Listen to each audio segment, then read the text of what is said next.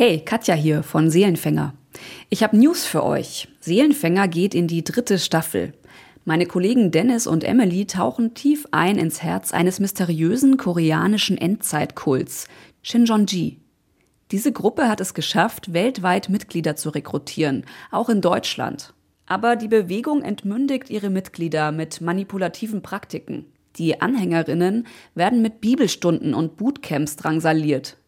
Emily und Dennis besuchen in den neuen Folgen Tempel, treffen Missionare und Aussteigerinnen.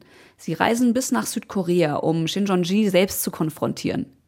Wollt ihr in die tiefsten Abgründe eines Endzeitkults eintauchen? Dann seid dabei.